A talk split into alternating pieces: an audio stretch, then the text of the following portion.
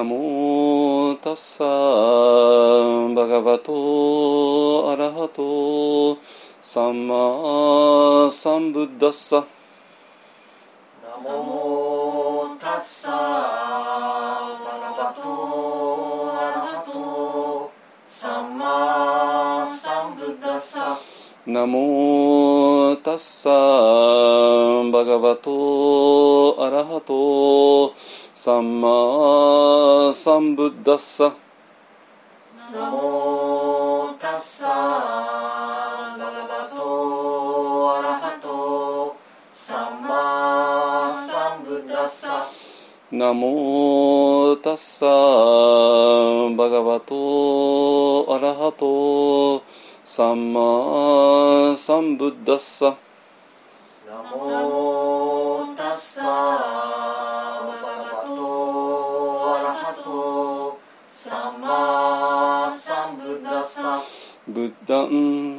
ンサ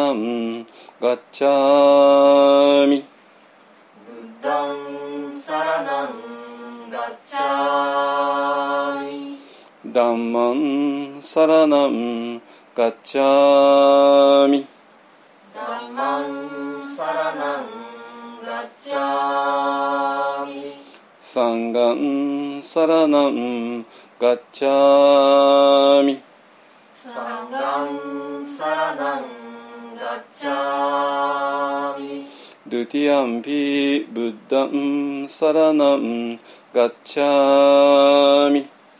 ドゥティアンピブッダンサラナン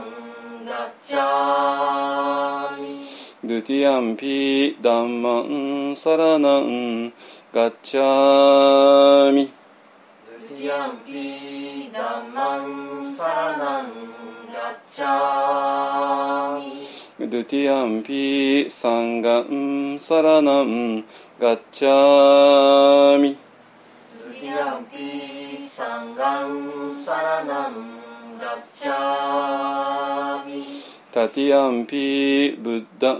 サラナンガッチャミ。タティアンピブッダンサラナンガッチャミ。タティアンピダンマンサラナンガッチャ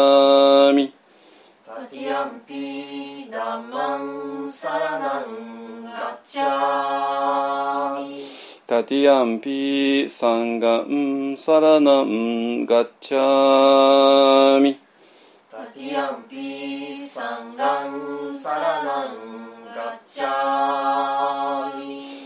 パナティパタウェラマニ。シッカパダン。サマディアミ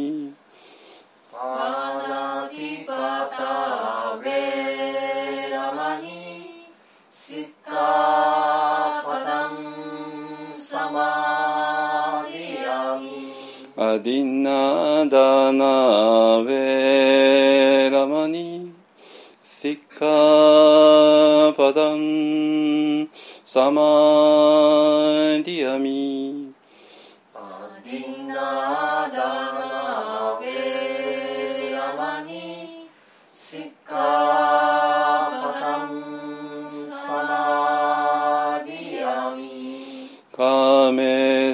スミチャチャラアウェラマニシッカパダンサマディアミカメスミチャチャラベラマニシッカパダンサマディアミムサワ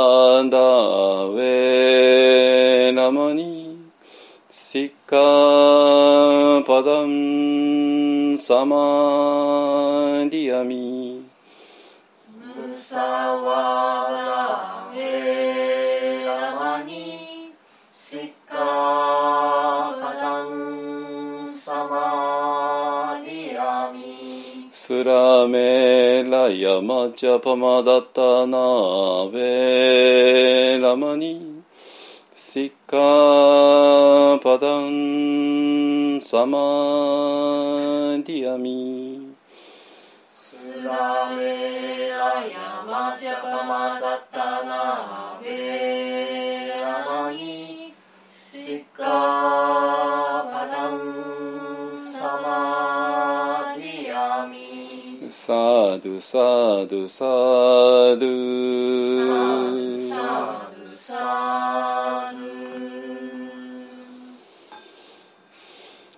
じゃあ般若心経いきましょう。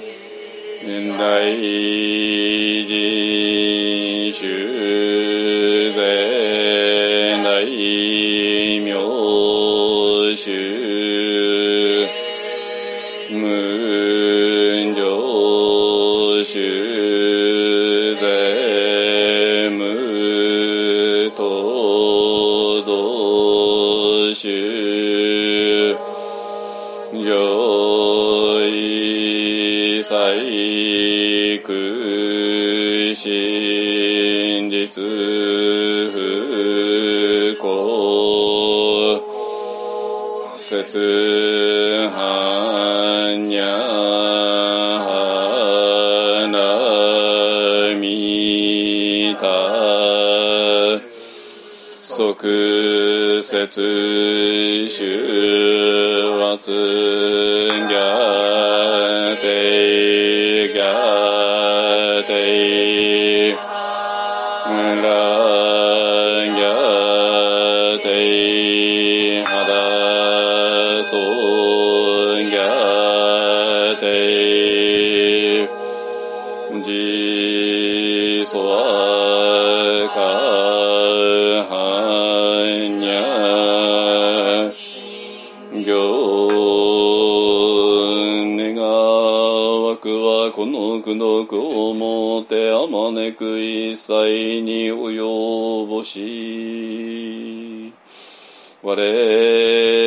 我らと主上と皆共に仏道上善こと。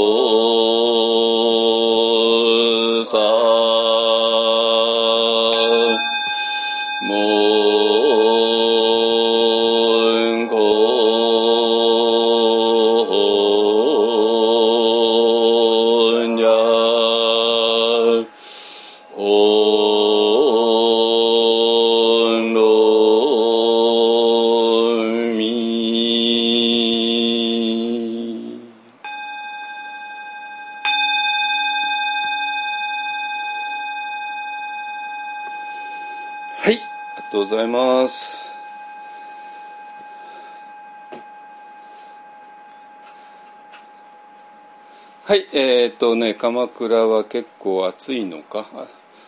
暑いよね、外ね。ねわかんない。すい暑い暑いですよね。うん。今エアコンガンガンかけても、かけて何度？か。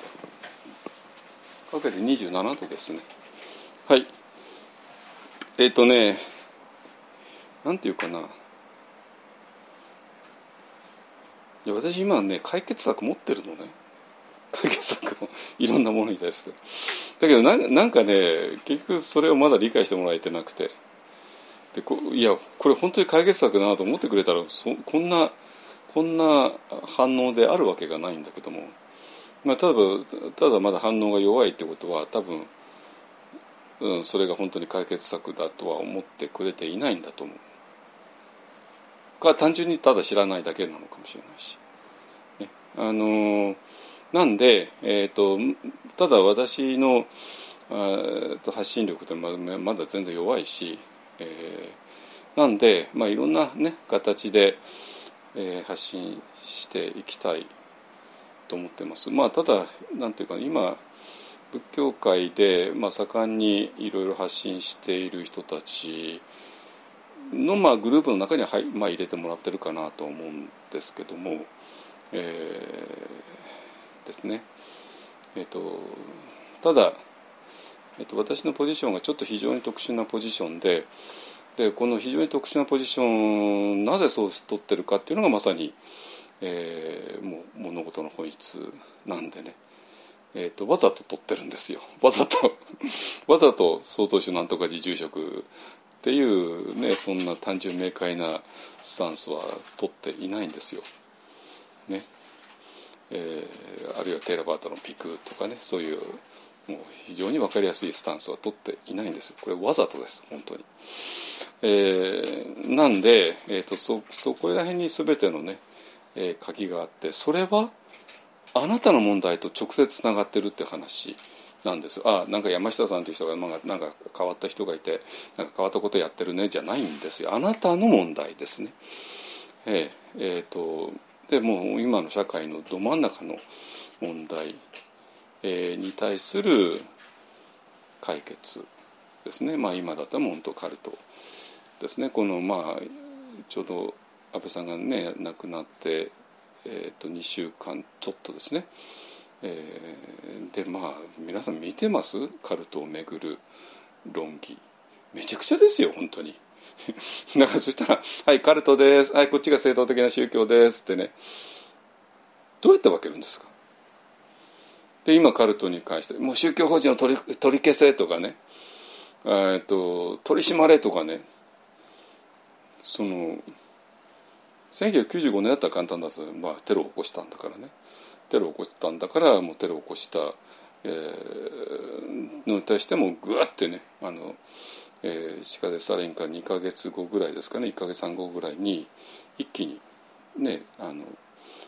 あの入っていって全部取り潰した。でそれはもう犯罪を犯したからですよね。だけど今回のはもちろん山上は犯罪を犯したけれどもあの,、まあ、あの教団も本当は怪しいんだけども例えば誰かが1億円を献金しましたってある意味好きで献金してるんですからね。それを逮捕するわけにはいかない。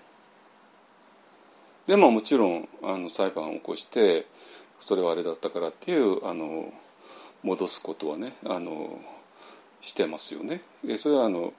おえっと統一教会の被害者のを救う会の弁護士さんたちが頑張ってね。でそれはあるけれども何て言うかなそんなにでもないしじゃあカルトってどのグループがカルトでどのグループがカルトじゃないんですか？とかね。そんなこと言い始めたらわけわかんなくなるし、ね、だから何て言うかな。本当に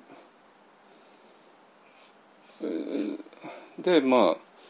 実際にあの政権与党とつながってる、まあ、それはそのその通りだけども。じゃあそれをどうやって、ね、自民党から排除するとかね そんな非常に面倒いしでそれからね安倍さんと統一教会がつながってたのはけしからんってねまあそれはまあその通りだけども。もうどうやら安倍さんがなぜ統一教会との縁を切らなかったのかっていう理由もちょっと見えてきてますね一部の人にはですねあの紀藤弁護士がちらっと言ってたぐらいですけどもね、まあ、要するに安倍さんにとって一番大事なのはまああの人は拉致拉致被害者を救うのであのね脚光を浴びた人ですから。拉致被害者を救うっていうのは、まあ、あの人にとっての、まあ、まあ多分本音だと思うんですよね。あの本気で救いたいと思っていた。だからまあ、えーと、あの人ものすごくあの拉致被害者の、えー、親の人たちね横田さんとかねたちものすごい信頼を受けている。それはもうあの人たちガンガン、えー、つつながった上で信頼を得てますからまあそれは本当だと思いますね。でだけどももちろん北朝鮮とつながりが今ない。朝鮮総連もダメだし、えっと、中国の、えー、フィクサー的な人もいなくて。でどうやって北朝鮮と交渉するのって言った。なんと唯一のつながりが実は統一教会だったっていうね。うんだから安倍さんがどうしても統一教会との縁を切れなかったのは拉致被害者を救うためだったっていうとなったら話が全然違ってきちゃうじゃないですか。ね、そしたらもう何もかもあれして自分を犠牲にしてまで拉致被害者を救おうとしてたのかっていう話になっちゃって。だからそれは統一教会とつながってたからけしからんって話がえそういう目的のためだったの、まあ、これかなりねあのこれは紀藤弁護士自身がちらっと言ったことですね。まああ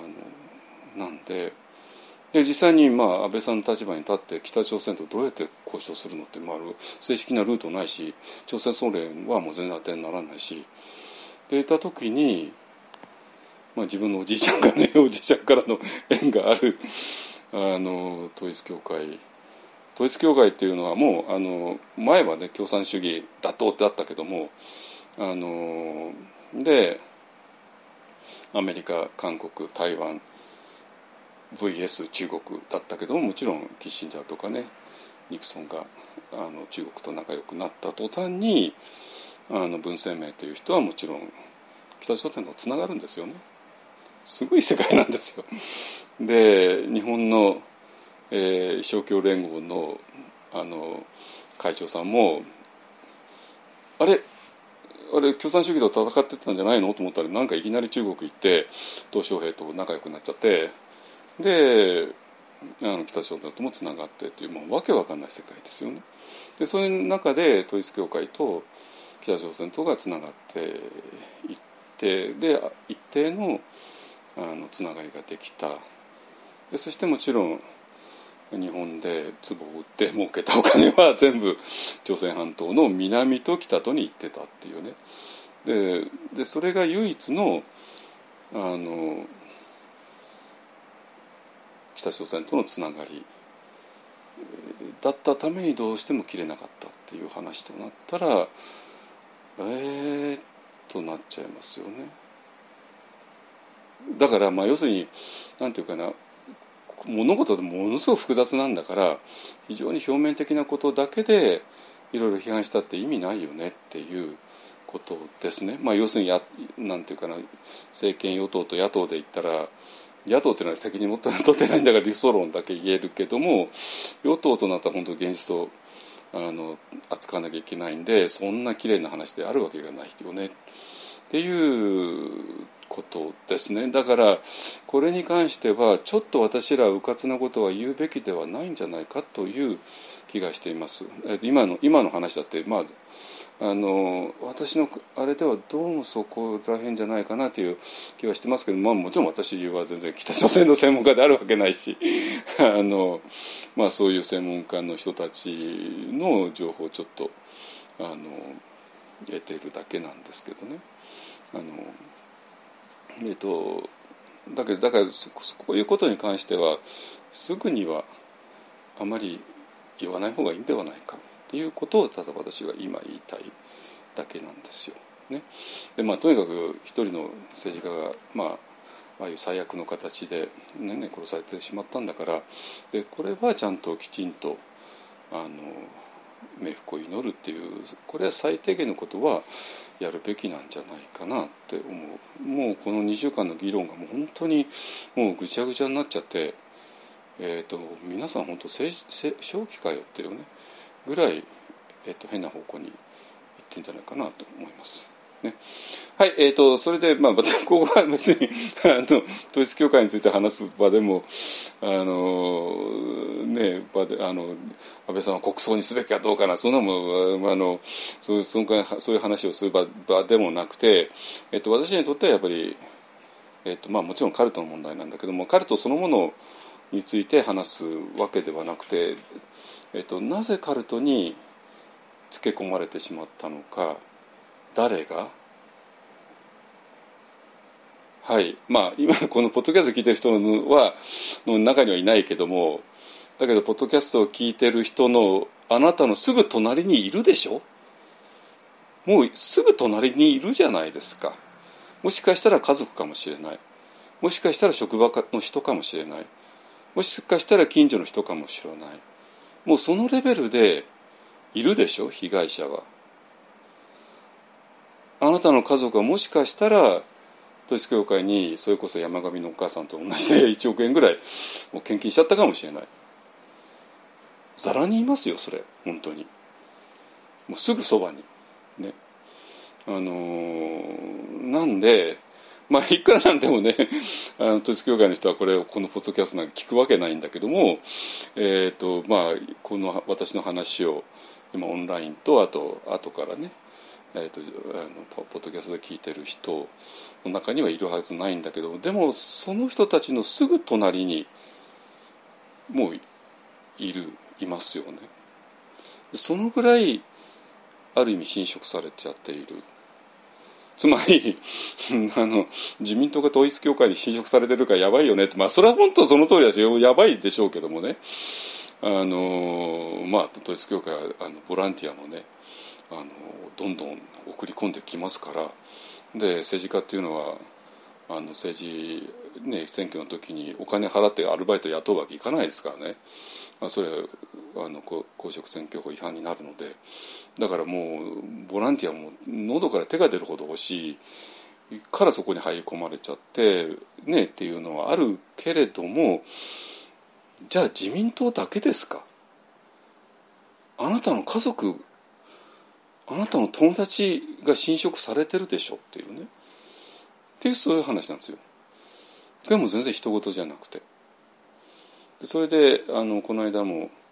えーと、BBC のねカルトのあの動画見て、えーとまあ、それは統一教会じゃなくて、まあ、いろんな、えー、世界の、ね、中に あの我がオウムも入ってたしあとラジニシさんとこもねお塩さんとこも入ってたしあとアメリカで、ね、集団自殺したような、ね、わけわかんない人たちも入ってたしまあまあそういう、だけどじゃああれ見てて思ったのははい BBC を見てるあのインテリのリベラルな健全な家庭があります。そしてその向こうにカルトにはまってしまうわけのわかんない人たちがいます。っていうそんな話でもうないんですよ。じゃあイギリス社会がアメリカ社会が本当にそんなに正常なの？健全なの？ではないですよね。もうもうガタガタになっちゃってますよね。だから何年か前までの本当に、えーとお金があって教育があってえーね、それで絶対カルトなんか入るわけないよねっていうような健全な社会があってでそこからはみ出た人がなんかカルトにはまっちゃうよねっていうようなそういう2つに分かれる、えー、2つに分けられる状態じゃもうなんかもうぐっちゃぐちゃになっちゃってる。ね、で世界もそうだしで日本もそうですね。えっ、と、えー、日本もねはい、えー、ちゃんと、えー、いい大学出ていい会社に入って健全な生活をしていますでそうじゃない人たちがなんかカルトって若い若い若いのも入ってますっていうね健全な私たちとわけわかんないカルトっていうね。もうそんなふうに分けられないですよ。ね、あのもう、え、そういうふうにもうどんどんどんどん迫ってきちゃう、ね、じゃあその時にえっとどうしたらいいの？で私考えてみたらね私まああのオウムがどうのこうのとか、ね、統一教会がどうのこうのとかねカルトがどうのこうのとかね盛んにさんにさん散々言うんだけども実を言うと私はカルトが多分一番遠いと思う私は。えっと、物理的にはねもちろんねあのそういう人たち嫌ってこと知ってますよだからそういう意味でカルトに結構近い、えー、やるけどもなんていうか私のなんていうかもうそういうものから一番遠い。でそうじゃなくてなんていうかなその普通に大きな会社のサラリーマンやってたりねあのちゃんとしたやっててももうみんな心がガタガタじゃないですか。心がガタガタでその心がガタガタのところにも簡単にあのカルトの、まあ、ウイルスみたいなもんでね が入ってきて感染を起こしてしまう。ね。えー、ようなつまり新型コロナウイルスだったらば私来週もう時期、えー、4回目打つけども4回目 ,4 回目打って完全に免疫を作ってでもう新型コロナウイルスに攻撃されても大丈夫だよね。まあちょっとオミクロンだとねちょっとねあのあの感染はあんまり防げなくて、まあ、でも重症化は完全に防げるっていうね。いう感じみたいですけどねワクチン打ってもね。だけどもそのカルトに関する、えーと、ワクチンは私はもう完璧なんですよ。だけど、まあ、多分ねあのこのポッドキャスト聞いてる人一方に来てるような人たちは完全に守られていると思う。うんあの、まあ、強烈な、えーと、今度私の話が聞いちゃってると、えこれワクチンとして 心に 引いてカルトっていうウイルスが来ても絶対引っかからないはずです。だけどそうじゃなくて、えー、カルトっていうねウイルスが寄ってきた時に免疫みんなできてないでしょ。わかる？免疫できていないってこと。だからちょうど新型コロナウイルスのワクチンを全く打ってなくてオミクロンに合っちゃうようなもんでちょっとやばいんですよ。まあとにかくもうあの引きこもるか人前に出ないかもうマスクをちゃんとするかぐらいしないともオミクロンは許してくれないですね。えー、ようにえっ、ー、となんていうかなこのえっ、ー、とカルトっていうウイルスに対する免疫をほとんどないでしょ世間っていうのは。ねえちゃんとした大学出てれば冗談じゃないですよ。ちゃんとした大学早稲田大学ちゃんとしてますよ。だけどあそこはもうもうもうね新入生が入ってきたらもうもうまあ立ちどころにみんなねカルトにまあ立ちどころに全員会じゃないですけどもちろんねずらっといる。ね。まあちゃんとした大学でだってもうもうそれに侵食されちゃってでそれで入っていっちゃう、ね、ようなものででいや若い人だから若い人だからそんな冗談じゃないですよ。お年寄りだってね寂しいお年寄りが見事に引っかかっちゃってでお年寄りっていうのは財産もありますからね不動産持ってるから。で不動産で売っ払っちゃって。山上のお母さんそうでしたよね。3つ不動産持ってたのを全部売っ払って1億円以上を献金しちゃったってね。もうざらにあるわけですよ。だから若者もやられるし寂しい老人たちもやられるしで子育て中の主婦もやられるしだからまあ要するにみんなそのカルトっていうウイルスに対して全然ワクチンがない免疫がない。でやられっぱなし。ウイルスが入ってきた時にそれに対抗するような、ね、免疫システムができていない。っていう話なんですよ。でそうなるとそうなるともう私らの領域ですね。私らの領域ですね。じゃあどうやってその免疫を作っていくのか。そしてなんでこんなに日本社会は免疫が弱かったのか。じゃあそれは A さんというあなたの責任なのか B さんってあなたの責任なのか。まあもちろんそれこれに関して個人の個人の責任ってもちろんあるけれども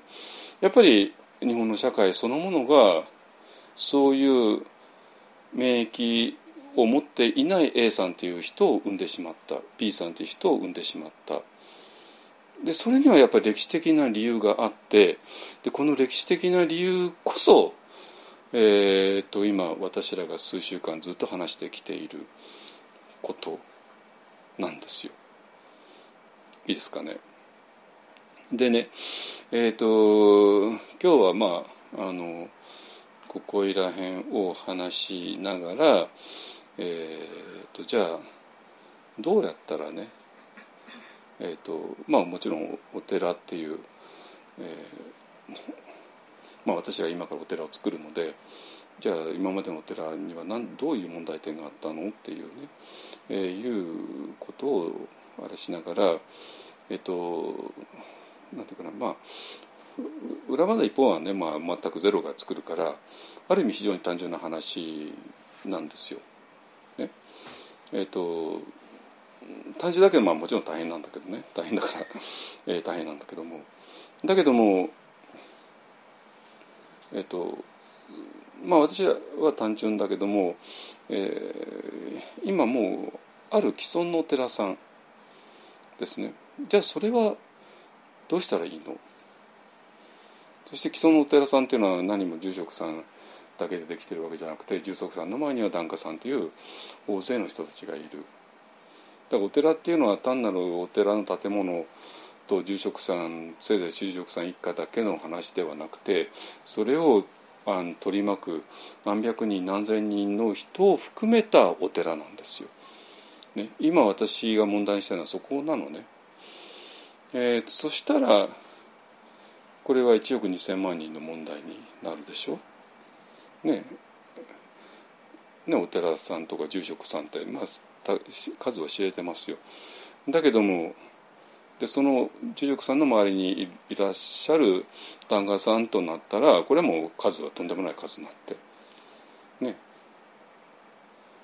えー、となってじゃあえっ、ー、とその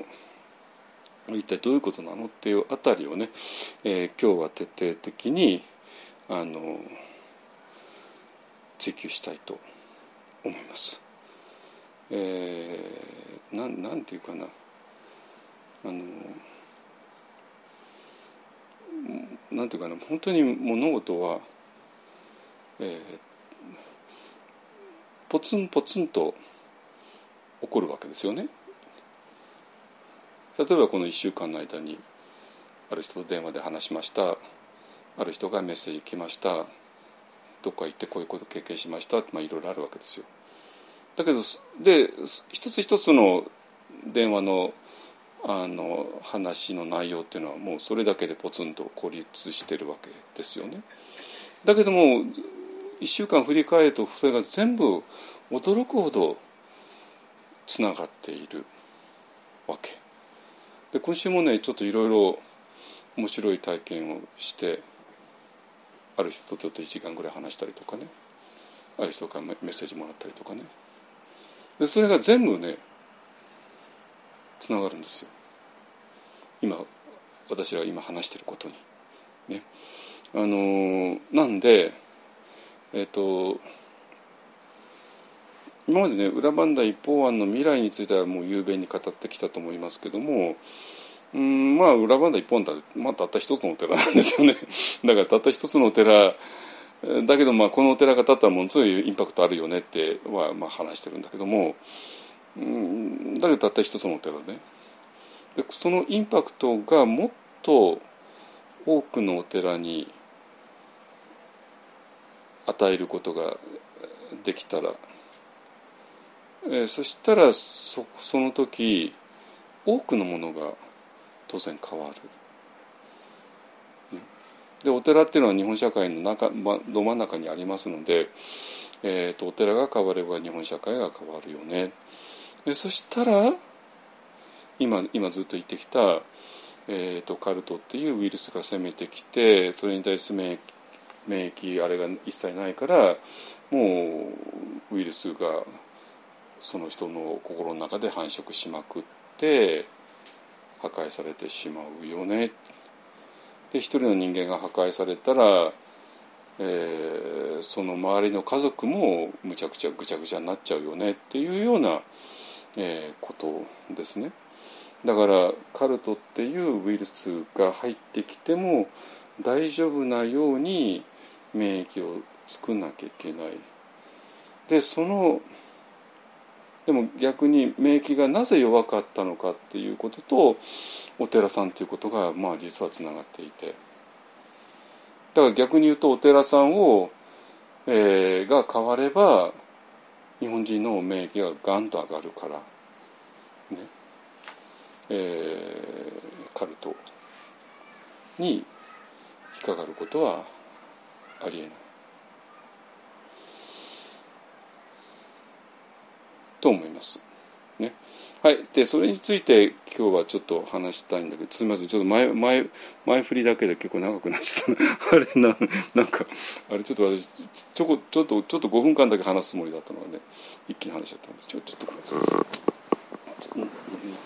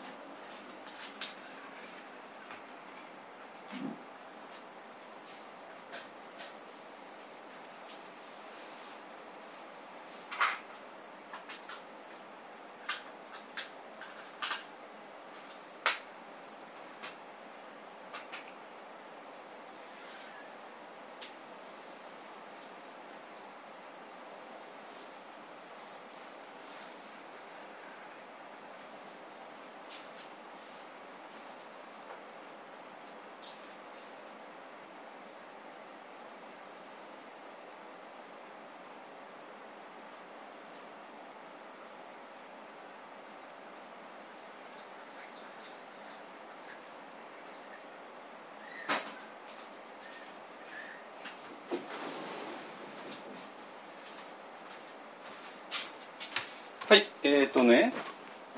まあだからえーとまあ、この2週間ねカルトカルトカルトで、えーとまあ、インテリの人もかあの一般の人もなんかいろいろ論議してたんだけど論議自体が本当に弱いんですよ。弱すぎるよ。あのだからそれはやっぱり宗教に対して、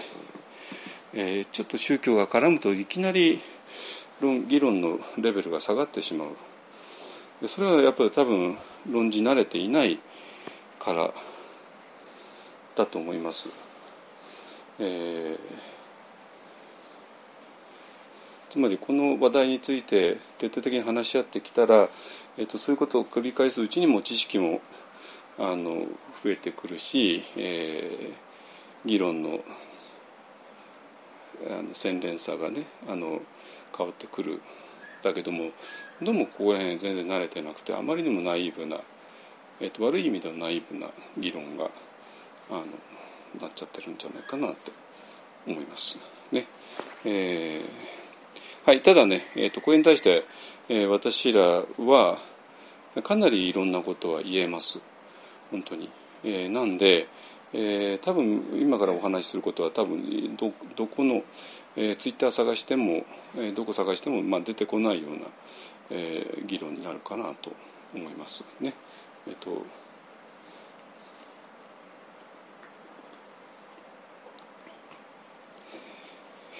でね、えー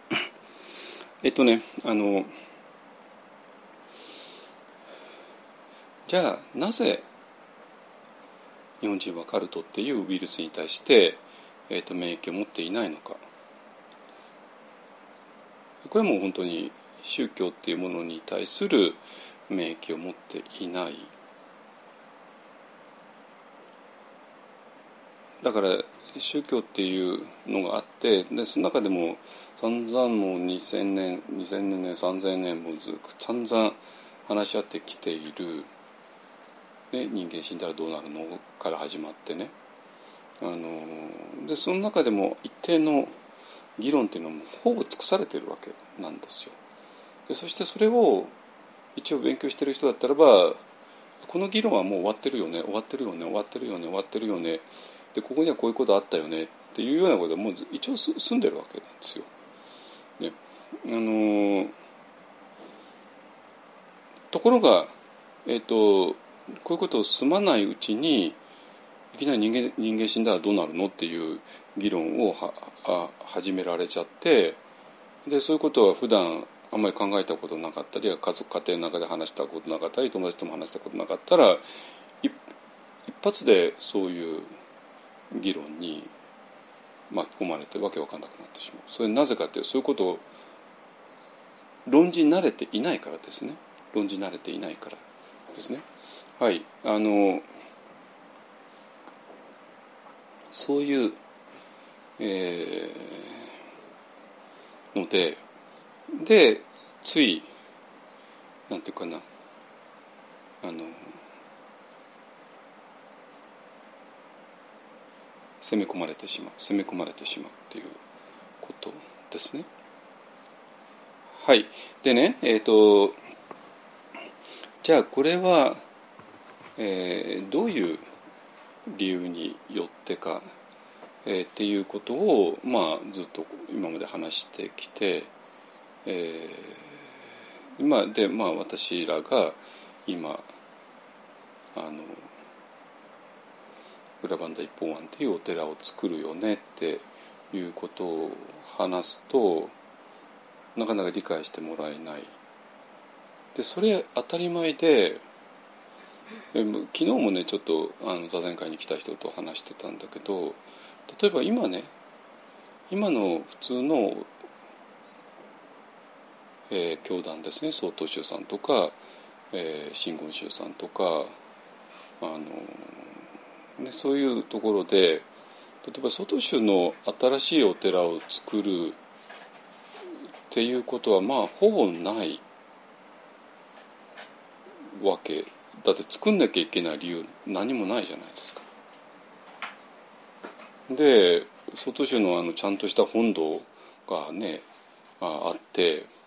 え一定の境内地があってなんてことをやろうとしたらもう何億ですよ。何億の話になってきちゃいますよ。ね。じゃあその何億かけて誰が建てるの？どうするつもりなの？ってね。だから当然ないわけですよ。あのまあちょっと例外があって一人ねあの有名なあの禅師さんがいて、まあ、その方がちょっとあの作ったっていうのがあるんで、まあ、それももう例外中の例外ですね。あのでそれはもうちょっとなんか歴史的な理由の場所に建てたのでですねところが今は、えー、ご存知のように今すでにあるお寺をキープするのでもういっぱいいっぱいなんですよどこの教団も曹洞宗もそうだし全ての教団がね。あので、えー、だから今もうすでに境内があって本堂があって、えー、いうまあいわゆるいわゆるのお寺さんですねそれを維持していくだけで手一杯ででもうすでにかなり限界が来ていてあのもうたくさんのお寺がこれから消滅していくっ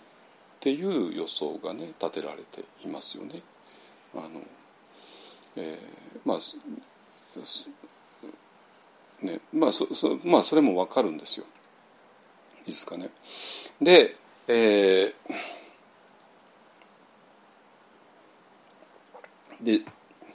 だけどなんていうかな。で日本のこういう状況だけ見るとお寺っていうのはこんなもんかなと思う思うんだけども全然まあそういう話ではない日本から一歩出たら全然違う世界が広がっていてもう現在進行形でどんどんお寺が建っているよねっていうねがあってでこれ一体どどこでどうあのこんなことになっちゃったのっていうことで、えーとまあ、私が寺受け制度がどうのってことをここ数週間話してきました。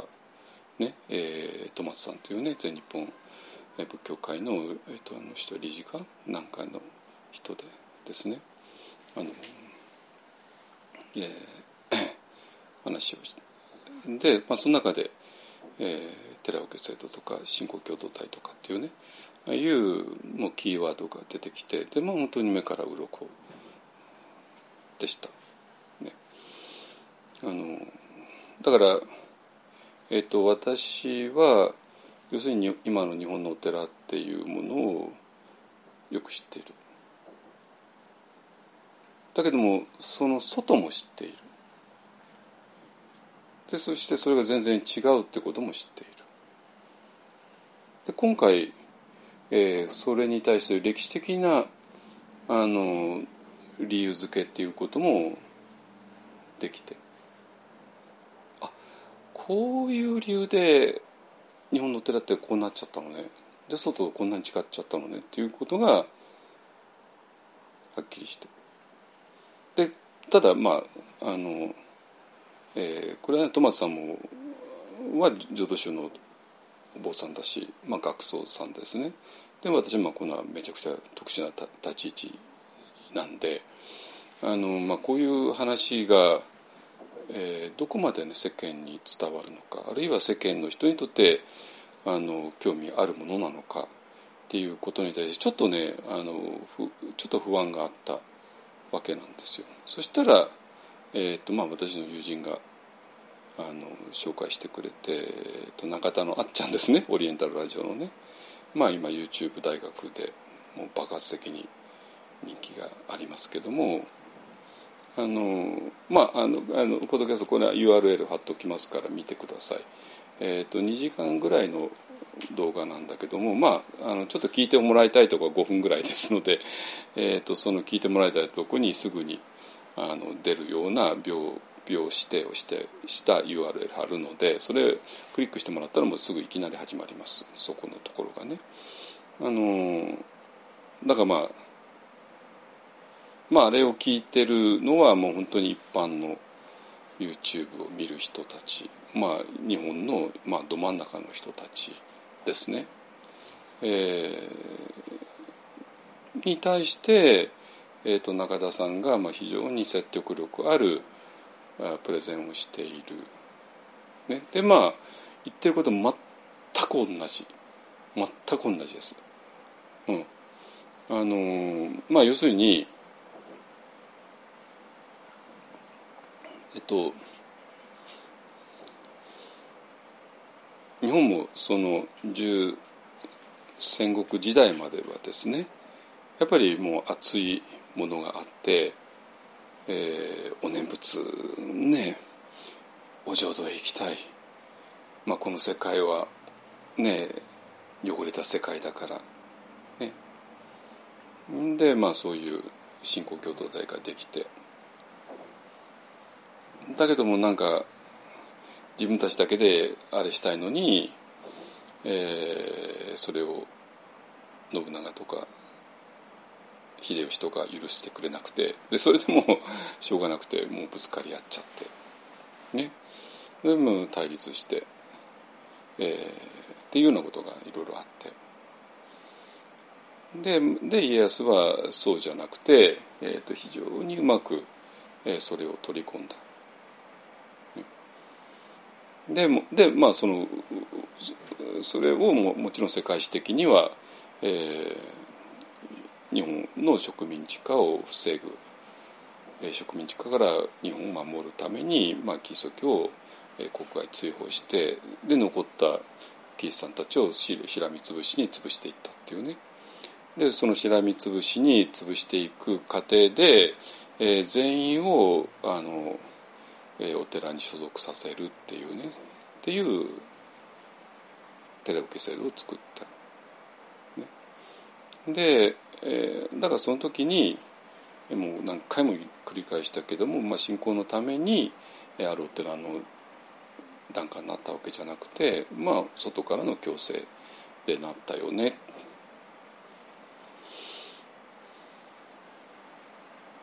でそのお寺が、まあ、そのままあの役役所を兼ねていたので、えーまあ、そこに戸籍日本現代でいう戸籍とか住民票とかねの江戸時代版ですね があって、えーまあ、そういうふうにして、えー社会生活が送って、まあ、そうすることによって日本全日本人全員を、えーある中に収めた。ででそうするとお寺っていうのは非常にあの維持するのが非常に簡単になってくるわけですね。でもうだってもう自動的にあの檀家があってでその檀家の人たちの先祖代々の墓を、えーそのお寺の境内に作ってでじゃあもうここあのあなたたちの、えー金輪際お葬式とか法事とか全部うちでやるよってなったらでそうするとお寺っていうのは檀家の数によってあれが決まってくるっていうね。まあそれはそうでしょうね。檀家の数によっておおよそ、えー、とお葬式が何件とかね決まってきちゃうので。でそうするとそれによって、えー経済的にはこうだとかね、まあ、いわゆるの本当に、えー、と日本の寺にしか通用しない、えーそういう考え方が出てきてしまいます。ね。あのえーまあ、日本のお寺の中に入るとあの何にも普通だと思うんだけども外行ったら全然普通じゃないいろんな考え方が、ね、出てきます。そこで。ね。はい、でそれによって、まあ、これはもう散々あの数週間話したから、まあ、いいいいいいわけ、えっとまあ、それはだから中田中田さんのプレゼントを私がずっと話したけど全く一緒で、まあ、それはだってあの彼のネタ本っても大体わかるし、えーまあ、これは事実だからあの誰がどう解説したってまあこうなるわけですよ。ね、で、えーただ中田さんは別にお寺住んでるわけでもないし、えーお寺で散々苦労したわけでもないので、まあ、ただ私の方があのもちろんその400年前こうだったよねでその結果としてこうなっちゃったよねっていうことを、えー今お話ししているわけです。ね、でそうするとえっ、となんていうかなえー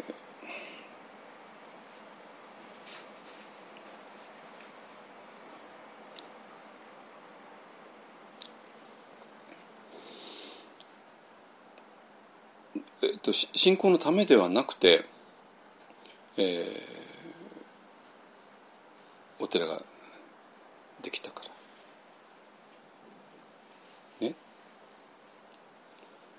でここにさまざまないろんな問題ができてきます。ねえーだからまあこれは本当にうまく機能はしたんですよ。でその結果として400年間ほぼこれできてでで社会的な理由によってもう維持できなくなって、えー今ちょっと崩壊過程に入ってるよねっていうだけで、えーとまあ、400年間ほぼ続いたよねっていうところなんですねだからこれは本当にある意味すごいかったんですよ。でまあ日本人をある一定の中に、えー入れるには、まあ、ちょうどいいシステムだったわけですね。えーなんだけども、えー、とこれによって失われるものがあまりにもでかくて、えーそれによって失われたものの方に、えー、と私は関心があるので、えー、と私からするとこれを本当に今こそ乗り越えなきゃいけないよねっていう、えーことですね。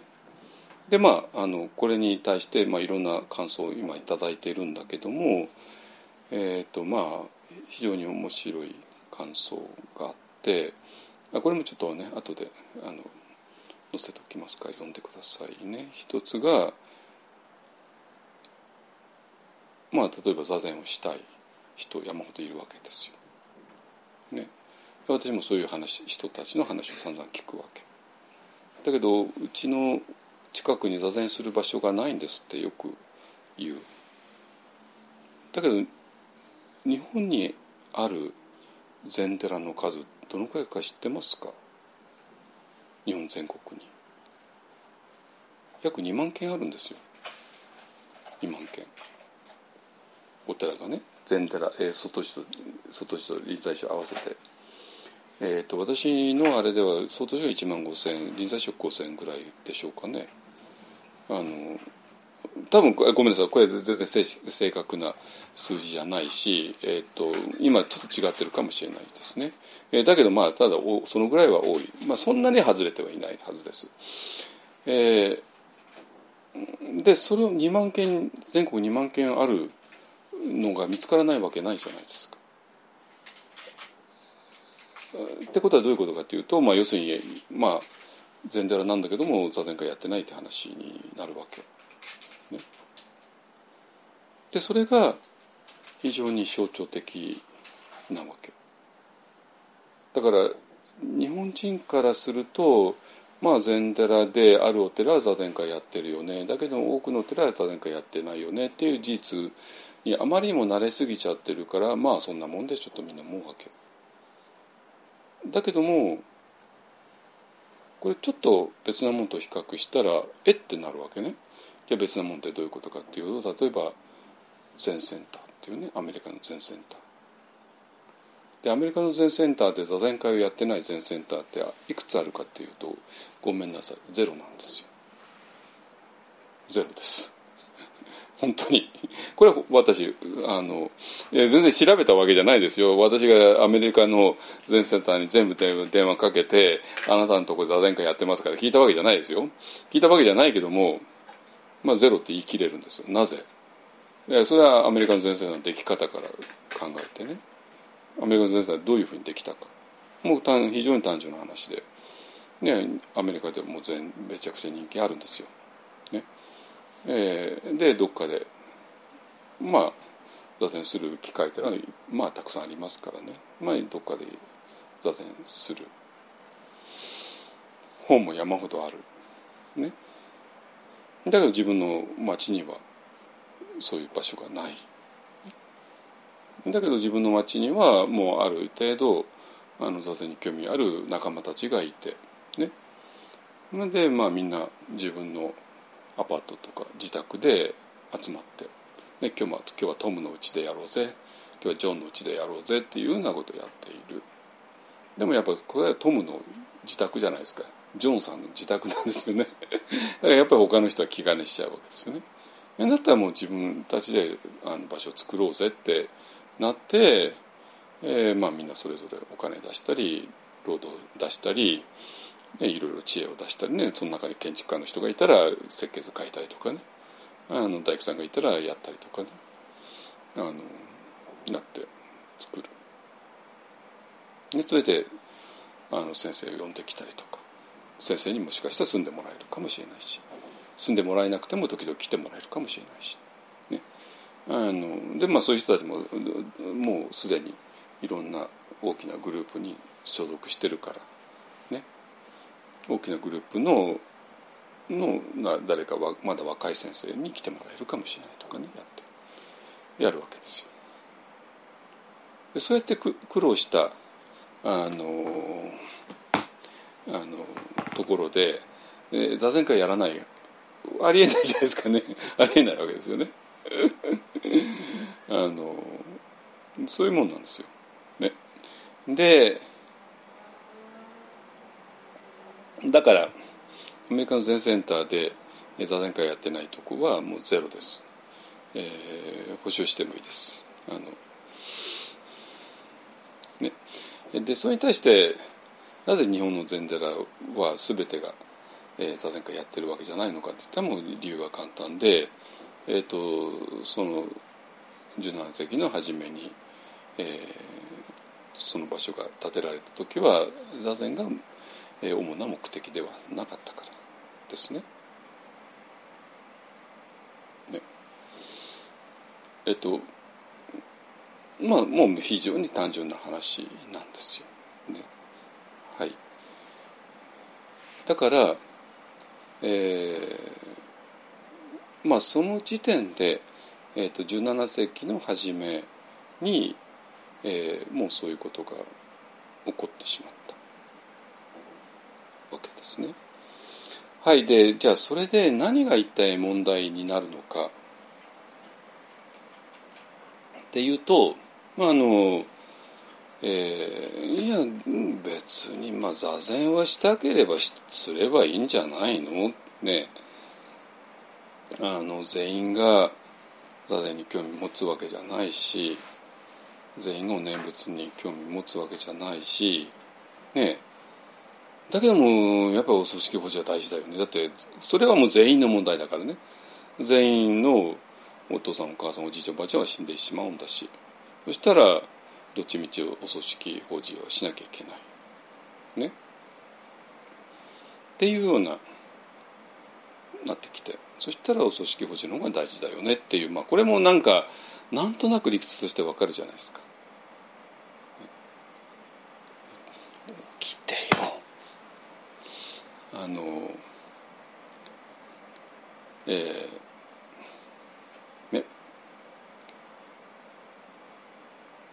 だけどこれ非常にダメなんですよ。そのダメっていうのを、えー、今週2つ、えー、の出来事で感じたんですけども、まあ、一つはね、えーとまあまあ、ある方と電話で話していて、まあ、その方の、まあ、大事な人が亡くなって、えまあ、でもう本当にまあそれは相当時でしたねのもう、えー、お組織を経験した。ね、でまあその時にどんなことを感じたかってことをまあその人があの話してくれたそのお葬式の様子っていうのは、まあ、もう手に取るように分かるもう本当に分かる。でそして、まあ、その人はもちろんあの一本で瞑想してる人だから、まあ、私の話もたっぷりを聞いてる人だからだからまあこの2つをがきちんと、えー、比較できるわけね。でもう一つがあのこれはね、えー、これはまた私の友人の一人であの四国のえー、札所ですね札所っていうのはあのお遍路さんが88箇所のお寺を回るんだけども88のうちの一つっていうことですね。えー、でだからまあお遍路が来る場所として非常に88のうちの一つのお寺さんででまああのね「僕は坊さん」っていうねあの本エッセイを書かれてでそれをのもとに映画に、えー、を作ったんですよ。何年か前です、まあ、あのこれもよく貼っておきますから見てくださいね。えっとでまあ、そこで、えっと、その人にとってのおじいちゃんにあたる先代の住職が亡くなったんで、えっと、その人に白羽の矢が立って、まあえー、お坊さんになったよね。若くして住職になっちゃったよね、えー、なんだけどまあそこでいろいろなことを悩むよねっていうところで、えーと、映画私見たんだけどちょっと数年前だったんでもうちょっとうろうろ覚えなんだけどもあのまあその中である方が亡くなってしまう。ね、で、まあ、その人の恋人なのか旦那さんなのかな、えー、がもちろん悲しむ。でその人たちとその住職はもちろん全部友達で、ね、でその住職が一応仏教としてのいろんな話をするんだけどもだけどもその住職とその人たちは本来友達だからね。本来友達だから。住職としてのなんか建前の話はもう通用しないわけなんですよ。わかりますかね？ね。だから要するにお前はそれを住職っていう立場に守られて建前を言っているのかそれとも昨日まで一緒に友達だった、ね、ものとして本当に今一人のそのうちの友達が一人亡くなっちゃってそれに対して本気でそういうことを言い切れるのか、ね、まあまあそれあのそれはもうあのえあのお遍路だからもちろん信号書ですよ。あのお遍路のお寺はみんな信号書ですからね。一箇所だけ除いてね。あのだから例えばそこが浄土系のお寺だとしたら亡くなった人はお浄土へ行ったよねってねなるなるわけじゃないですか。ね、で住職としては亡くなった誰々さんはお浄土へ行きましたって言えば一応それでまあ格好はつくわけですよ。間違ってはいないし。でそうなんだけども住職の例えばそれが非常に親しい、ね、仲間の何人かがいてでその仲間の一人が亡くなったとして、えー、ででその仲間に向かってなんとかさんは住所お浄土へ行きましたってでその話が通用するかって話なんですよ。わかりますかね？ねだから仲間同士だったら本当にガチで今までだってガチで話してきたからお浄土へ行ったっていうのはあなたはガチで話せるのかっていうねお前はガチで話しているのかっていうそういう話になるわけですね。そうするともう建前の話は通用しないですよね。住職っていう地位に守られて建前の脚本に書いてあることを喋っているだけじゃ当然通用しない。でそういう問題提起なんですよ。あのですね。えー、つまりどういうことかっていうと、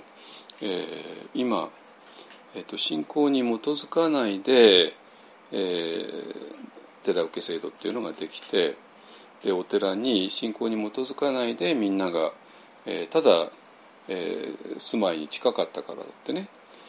まあ例えば一方案が鎌倉の稲村ヶ崎の一丁目なんですよ。ね、でだから鎌倉の稲村ヶ崎の一丁目に住んでる人全部があの一方案の檀家になるっていうね。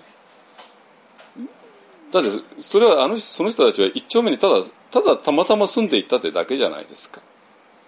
で私との人間関係ないし私のワンダラン仏教に対する信仰もないしねただ一丁目に住んでたっていうだけで一方あのあの段階になるでその一丁目に住んでる人のおじいちゃんおばあちゃんが亡くなったら私がお葬式をするって言ったって私とその人たちとの間には信仰による結びつきはゼロなんですよね。だけども例えば私ここが例えば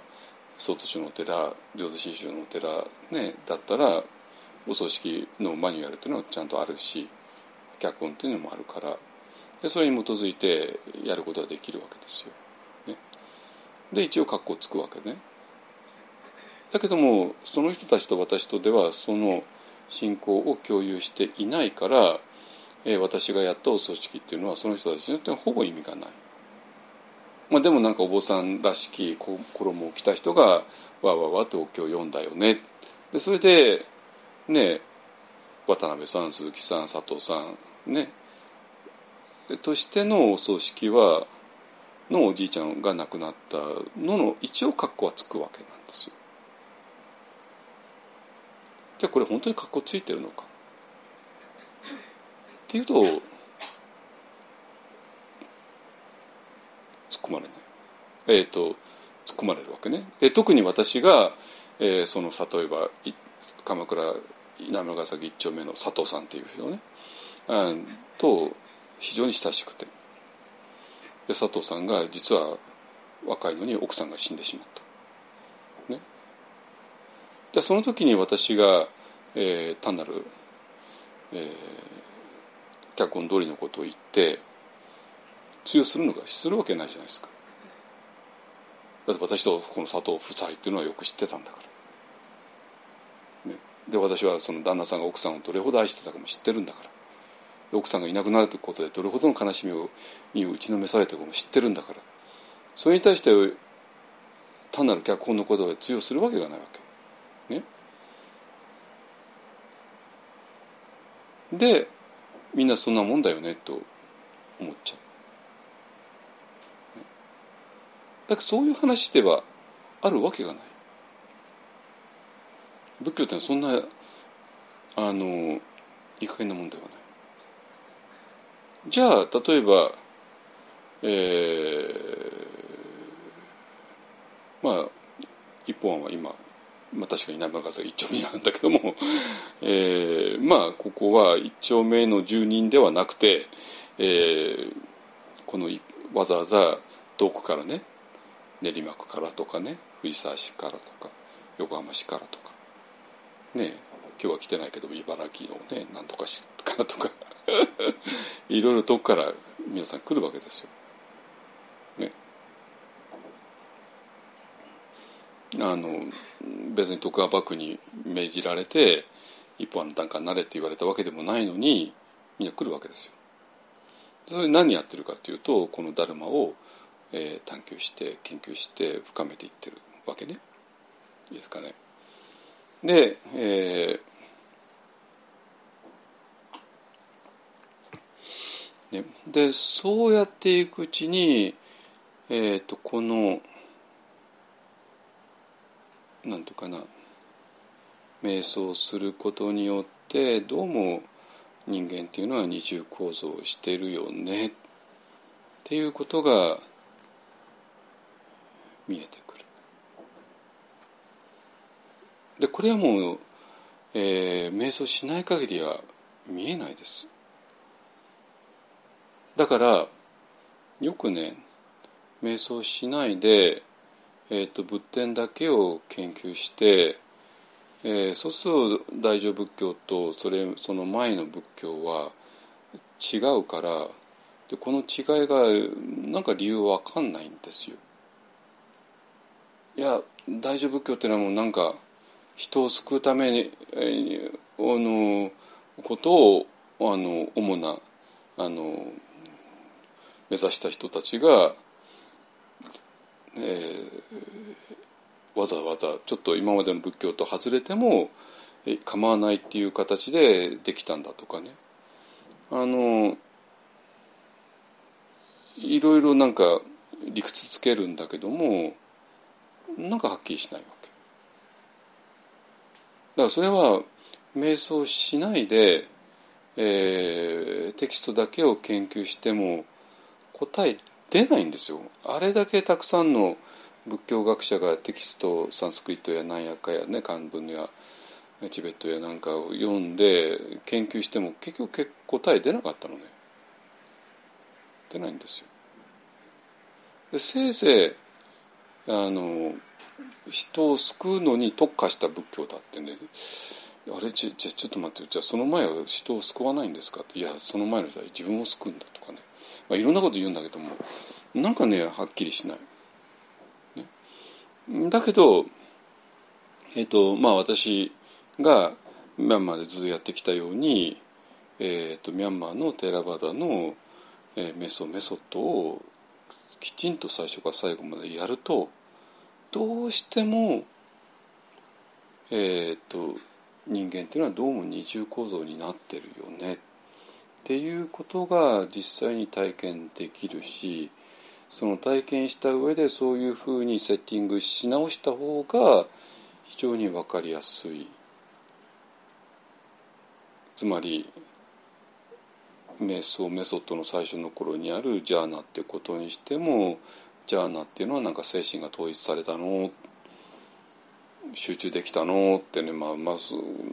まあなんだけども単なるこれ精神統一でも単なる集中でも単なるコンセントレーションでもなくてなんか全然別の体験なんだよねっていうことは、え、それはジャーナ入った人なら分かるんですよ。でもこれ一体どういうことなのかっていうのが説明つかないわけね。でまあそうやっていくうちにいよいよニッバーナになってじゃあニッバーナを経験すると一体こういうどういうことなの？ニッバーナっていうのは全てがゼロになった。ね。全てがゼロになったんだけども全てがゼロになったってことを認識している何かはあるよねって言ったらじゃあ全てがゼロになったものとそれを認識しているものっていうのは全然次元が違うわけなんですよ。2つの次元があるっていうことになってくるわけね。でだけど今までは1つの次元しかないっていう前提で全てを仏典すら読んでいたわけ。ね、その前提で全てを仏教っていうのはそんなもんだよねって思ってたわけ。だけどどうも2つの次元があるよねってなったら1つの次元と2つの次元っていうので世界がガラッと変わっちゃってでそうその世界観がガラッと変わった時にどうも大乗仏教的なものが生まれたんじゃないかっていうのが今の私の一応仮説ですね。まだ全然これ、えー、テキストによって論証されていないんで全然あの仏教学者の人は全然えー、知らないですけどね。ただまあ私が本当にテラバダのメスをがっちりやってでそれも本当にテラバダの一番正統的な道場で一番正統的な先生と4年間がっちりやった上での結論なんでそんなに的外れてないはずなんですよ。これなんか私がなんかあの日本の山の中で一人で勝手になんかテラバダのあのね、瞑想の本読んでやりましたっていう話だったら全然説得力ないけども私もちゃんと本場に行って本場の先生からがっちりとやったんでで先生からもある程度のねあれを受けてたんで、まあ、そんなに的外してないわけですこれは。えっ、ー、となので、えーとまあ、そうやって、えー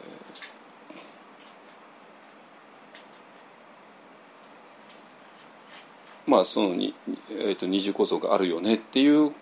ことが分かって初めて、えー、じゃあお葬式っていうのは一体何なの？お葬式っていうのは愛していた奥さんなり旦那さんなりあるいはお父さんなりお母さんなりおじいちゃんなりおばあちゃんなりがもう今肉体が止まってしまった。動かなくなってしまった。どんなに呼んでも答えてくれない。非常にショッキングなことか。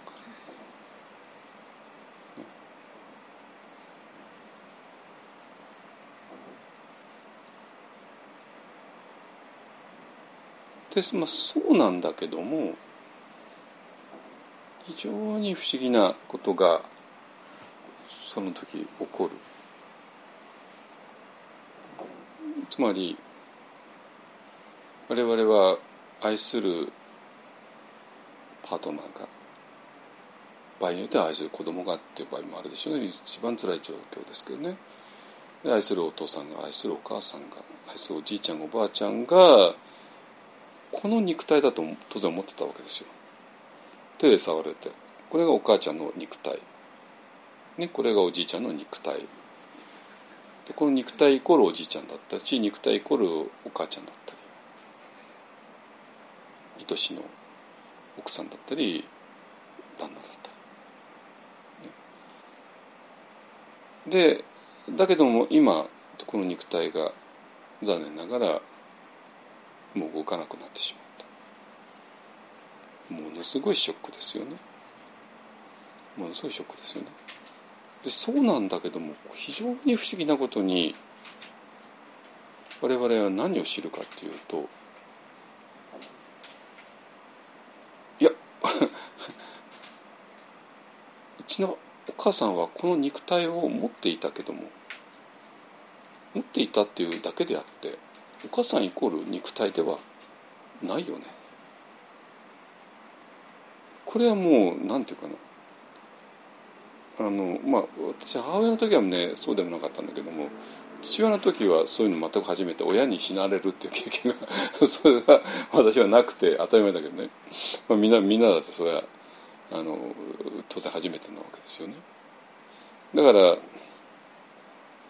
あのまあ、母親の場合はもう父親が亡くなってたんで、まあ、にあの経験としては2回目だったんだけども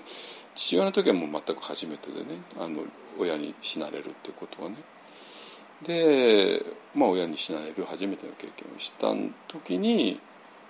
まあそこはなんか本当に納得いったわけね。でそしてそれと,、えー、と私があの一本案でずっと自分自身が瞑想してみんなにも教えてきたこの二重構造っていうのとどうもそのままリンクして、えーまあ、瞑想の場合はこの自分自身が二重構造だよねっていう話なんだけども当然それは自分だけじゃなくて他人にも当てはまるわけで。ですよね。だから私はねそこに座ってる人を理恵さんだと思ってるんだけども。でそれはまあ多分間違いないんだけども。でもそれが全てではない。ね、でここに生き生きと存在している人を私は自分の父親だと思ってたんだけども。だからその父親の肉体がもう動かなくなった時はもう非常にショックなんだけどもでも本当に不思議なことに父親っていうのはこの肉体だけの存在ではないよねってことも何回分かった。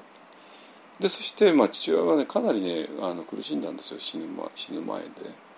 あのまあ特別にすごい病気じゃなかったんだけどまあ肺炎とかねなんかで、えー、で本当に苦しんだのでである意味思わず「よかったね」っていう言葉も出ちゃったのね「よかったね」っていうのは苦しみから解放されたっていうねこのまあすでにもう肉体が苦しみ以外何者でもないわけですよ。ね、でこの苦しみ以外何者でもない肉体からある意味解放された。だから解放されてよかったよねっていう気持ちもどっかであった。ねってことは要するにもう苦しみだらけの肉体から解放された何かの存在っていうのがどうもあるわけいいですかね。でえっ、ー、となんていうかな実はね私は、えーと、それまで雲とか青空とか行ったりね、えー、二重構造だとか行ったりしてきたけどもそれ全部私の瞑想の経験から話してた話してたわけね。ねで瞑想の経験から話して多分そうだろうって話だったわけね 多分そうだろうってねいう話で。えっとまあだからミャンマーの瞑想の最後の時に多分そういう二重構造になってんじゃないの？二重構造になっていない限り、えっとこのニッバーナでの経験をうまく説明できないでしょうっていうことででもこのニバーナの経験をうまく説明しようとしたら、まあ、とんでもない、えー、事態に陥るんだけども大丈夫かっていうことを、えーと、日本帰ってきてからずっとやってきたわけね。だけどやっぱりそれどっかで仮説なんですよ。セオリーなんですよ。で実はそれがセオリーではなくてリアリティだってえー、いうふうに本当に納得したのは実は私父親に一緒に死なれた時なんです まあ、まあこれ言ったか名前はねあこれこれ私の単なる瞑想の経験でも瞑想の経験から作り上げた仮説でもなくてあこれリアリティだっていうことはなぜかというと父親は、えー父親は肉体を持っていたけれども肉体イコール父親ではないよねっていうことが本当にその時分かったから。ねだからもう父親が持っていた肉体はもう動かなくなってでまあもちろんやがては白骨になったんだけどもでもそれとだから肉父親の肉体を失ったっていう悲しみはもちろんあるんだけどもねもう話できないわけで。ね、でその悲しみはあるんだけれども私は父親を失ってはいないんですよ。わかる？だから父親を失った悲しみっていうこととでも父親を失っていないよねっていう安心感とこの両方なのね。っ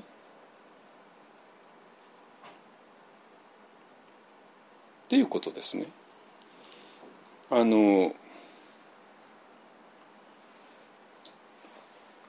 でこれは、えー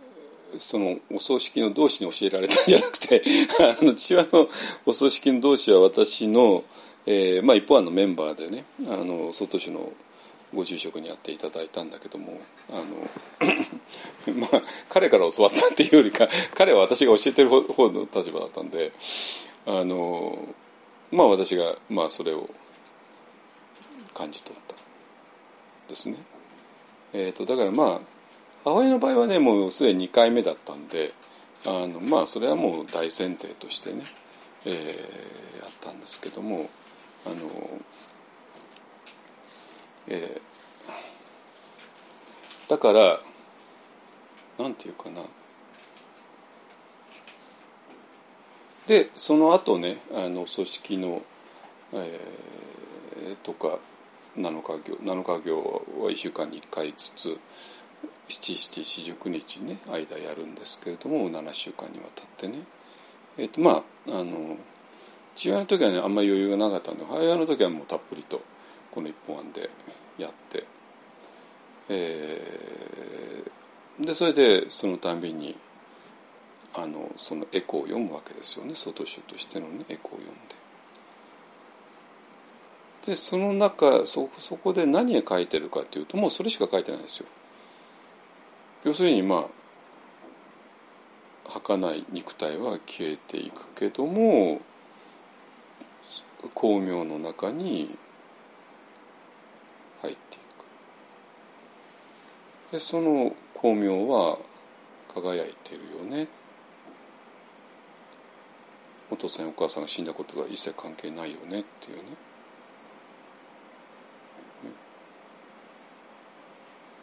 っていうことしかエコーの中では言っていないんですよ。なんだ全部ここれ書いてあるじゃんってね。だから一般の人がねお葬式でなんかおお坊さんが来てなんかわけわかんないおお経読んでってでなんかわけわかんないお証拠して終わったとかいうのはそうかもしれないけどわけわかんないことなんか書いていないんですよ実は。わけのあることしか書いていないんですよお経そのものにもエコーにも。じゃあ何が足りなかったのかって言ったら説明が足りないってだけなんですね 説明が足りない。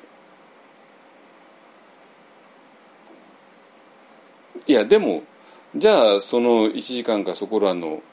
お葬式の時にじゃあどこいつ説明するんですかなんて言われたらねあれだけどもねあのそうじゃなくてえっ、とじゃあ今1時間ぐらいの、ね、告別式の時をどう変えればいいかっていうそういう話をしてるんではなくて、えーとまあ、もうその前の話ですね。つまり、えーこの徳川家康さんと、まあ、その知恵袋の人なんでしょうねが考えた、えーこの日本のお寺を骨抜きにして、えー手なずけてでそれで全ての日本国民を、えーコントロール下に置くっていうやり方。それは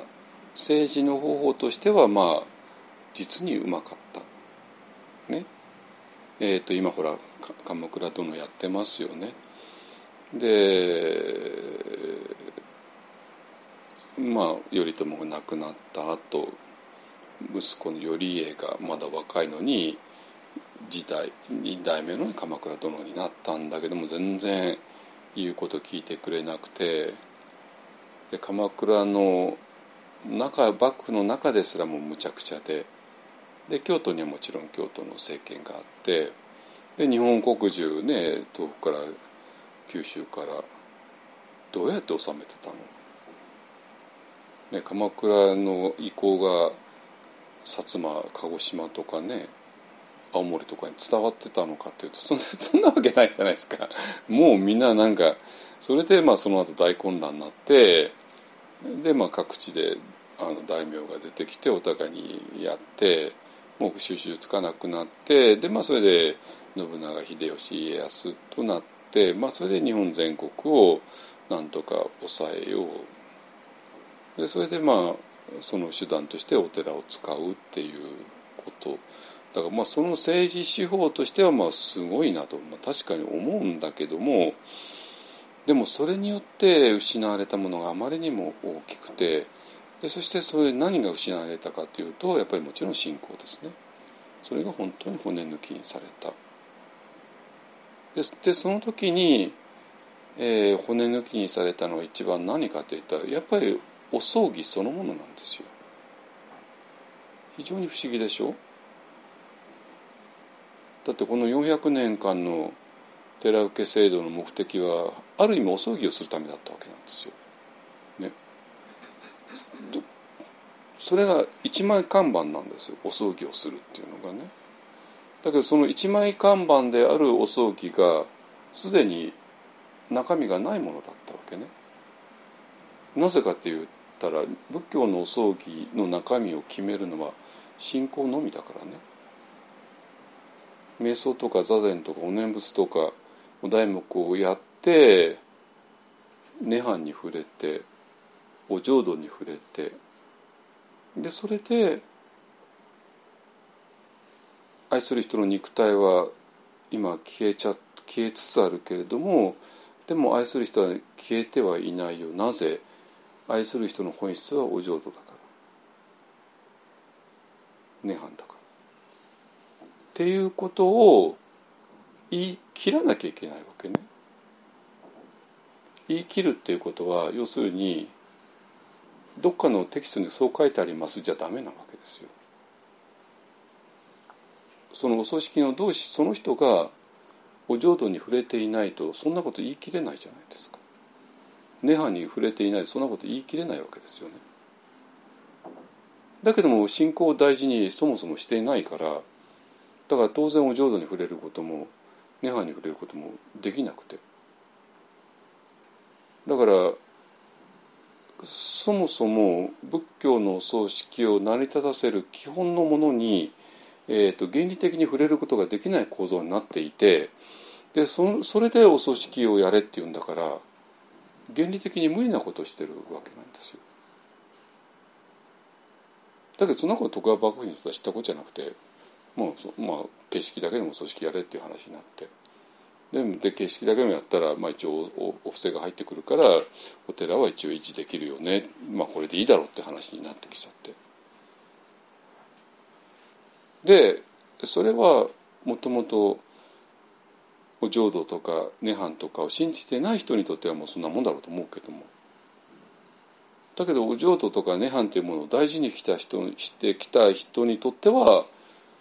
いやこのお葬式何の意味もないでしょってなるわけね。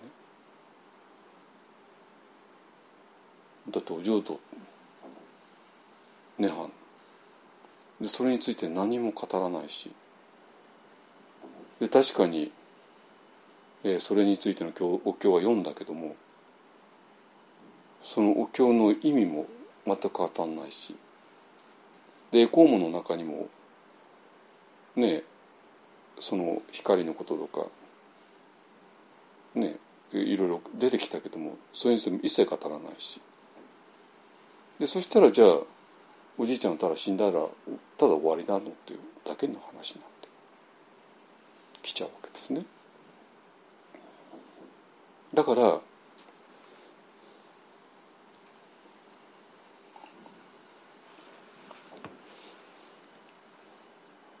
だから一枚看板であるお葬儀が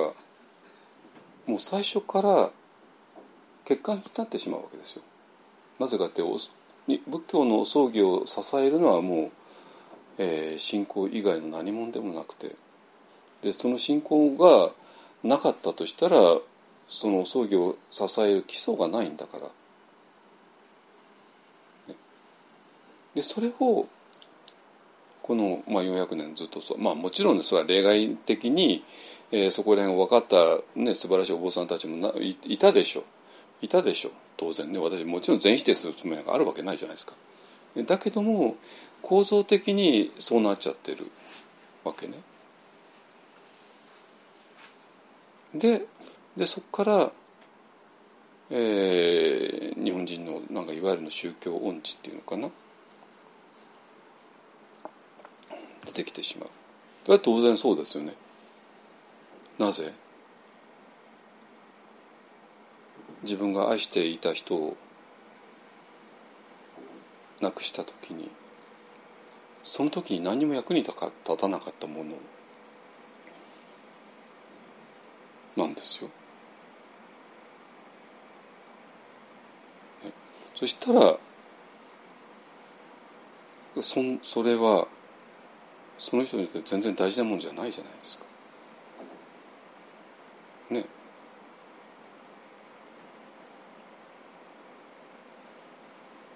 だけども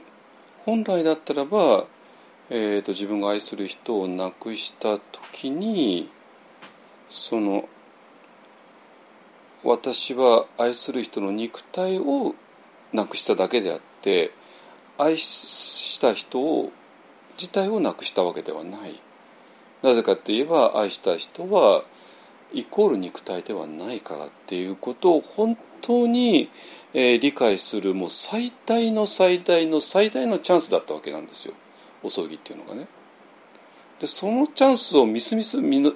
失ってしまったってことねもう取り返しがつかないんですよ本当に。だって誰にとったって愛する人を失うっても耐えられないじゃないですか耐えられないんですよで耐えられないからこそ実は愛する人はそうではないっていうことを知る最大のチャンスですね。でこれはねえっとまあいきなり内村氏の話を持ってくるのもあれなんだけどもやっぱり私にとって一番私がちょっと修行修行に冷や水を浴びたのが、えー、修行に冷や水っていうのは要するにもう建前が通用しないっていうことが、えー、分かったのがもちろん内村氏に死なれ亡くなられた時なんだけどもまあやっぱり内村氏のご遺体を見てやっぱ私もはっきり言って動揺しちゃったわけですよ。あれだけ死んでも死なない命ってことを言ってた人がいや別に俺は死なないぞなんて言ってるわけじゃないんだけどもまあやっぱり死んでも知らない命っていうことをおっしゃっていた老子が実際亡くなられてしまった、えー、っていうことで非常にショックを受けてである意味ちょっとだったわけね。でじゃあその時にじゃあみんなででも実は老子っていうのは、えー、この肉体の中にはいたけどもでも肉体に、えー、とらあの囲まれただけの存在ではないってことを老子自身が散々話してたわけなんだからでそれをお通夜とかお葬式の席で学ばなきゃいけないじゃないですか。だけどもなんかそんな場ではなかったんですよ実を言うと。あの老子の直弟子たちが全部集まっているのにね。まああんまりこういうこと言いたくないんだけども。まあ私はその頃下っ端だったからあのそこそこの下働きだけをしてたんだけどもなんかもうちょっとやり方あっただろうって私は今思います。本当に。だからまあそれもあのやっぱり日本仏教のなんか一つの限界だったのかなと思うわけなんだけどもまだこれにはちょっと話その続きがあってえー、とまあそれで私その頃は四国にいたから終わって「はいじゃあ四国へ帰りましょう」って言って帰ってでそれからどのくらいだろう？12か月後かな？ぐらいかな。ちょっと数ヶ月後ぐらいかな。ででその内丸氏が住んでらしたいおりがあってで、まあ、そこに、まあ、そのまま、えー、内丸氏の奥さんが、え、住んで住み続けてきた。当然心配するじゃないですか。ねまあ、この奥さんとしてはもうとんでもなくすごい人でね。前も話したけどもあのもう本当に献身的に支えるんですよ。で奥さんは老子のことをね愛してるっていう言い方は違うんですよ。尊敬してるんですよ。これすごくないですか？奥さんが旦那さんを尊敬するの。わかる？これのすごさ。ね普通はそうじゃないんですよ。どんななんか立派な人がいて世間から尊敬されるわけね。だけど家族は違うって多いわけでなぜ家族っていうのはもう家族は24時間一緒だしでその人の裏ももでも見てるし、まあ、その人の例えばお金に対してどういう態度をとってるかとかも全部分かってるわけですよ。その人が全部バレちゃってるわけね。でそのそれでもこの世間的に有名な人を家族が尊敬しているかっていうとそうじゃないケースが。ね、で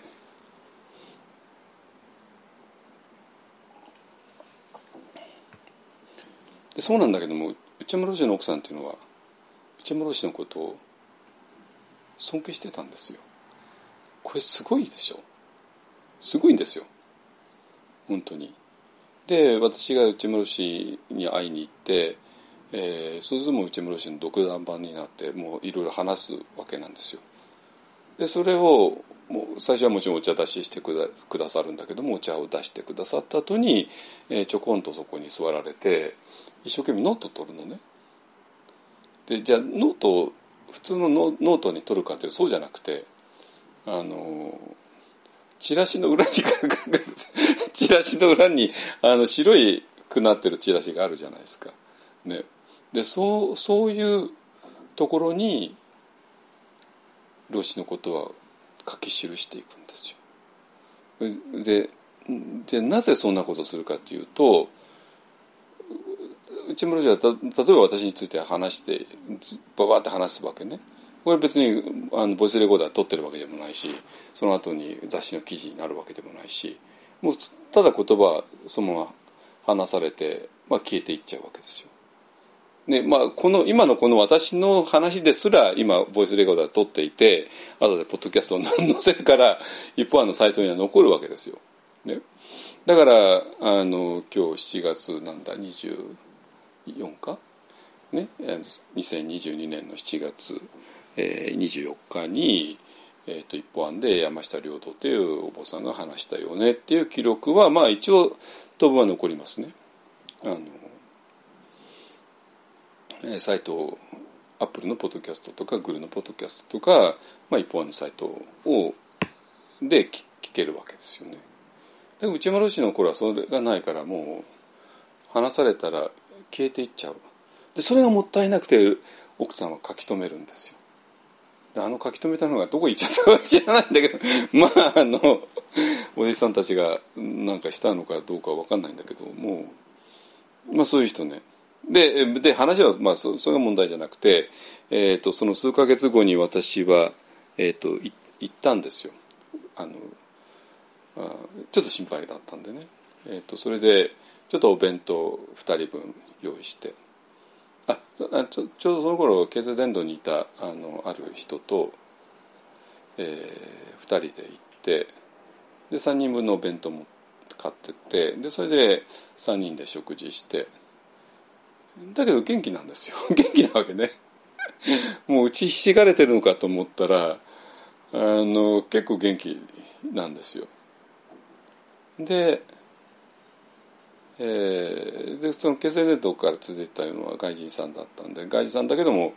あの内村氏非常に尊敬してた人なのね。会ったことはないんだけども。でまあ内村氏の写真が当然飾ってあって。で、まあ、いわゆるのあの仏壇的なものをあって。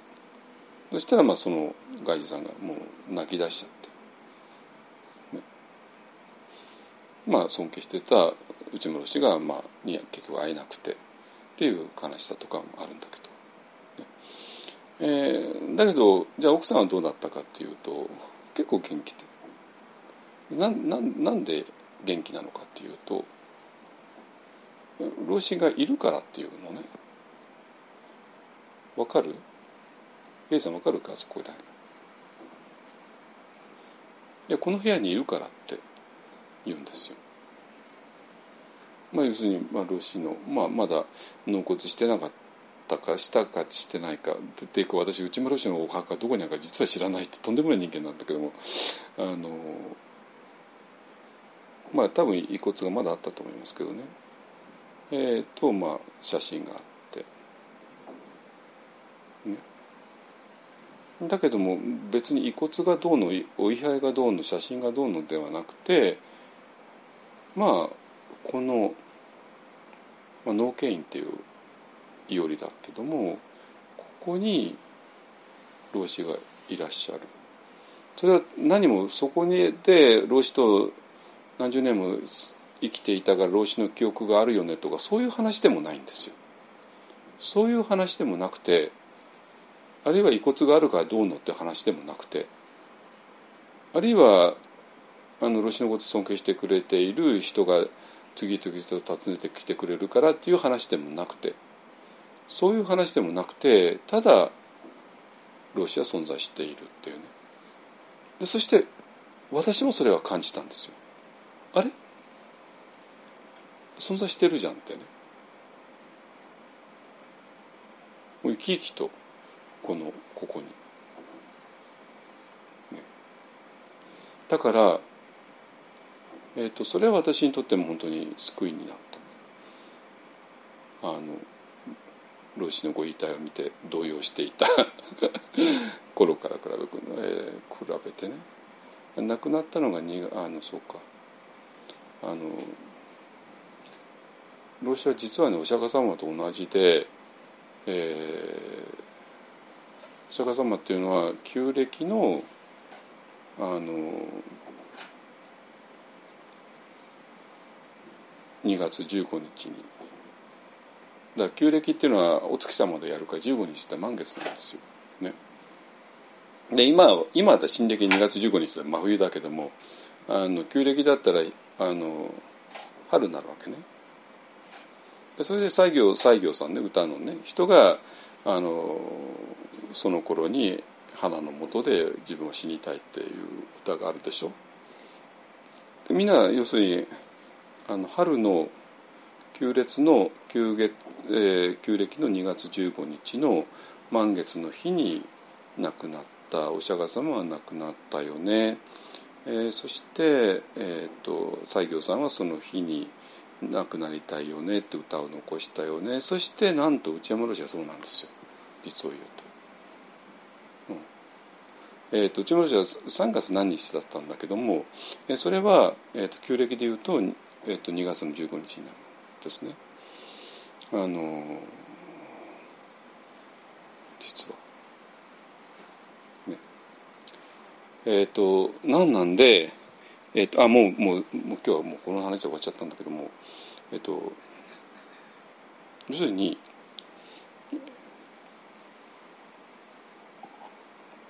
何が言いたいかというとそういう死んでも死なない命っていうものを私らは不思議な形で実感する。私は父親のそれを内丸氏は私と内丸氏の奥さんとで同時に。ね。あの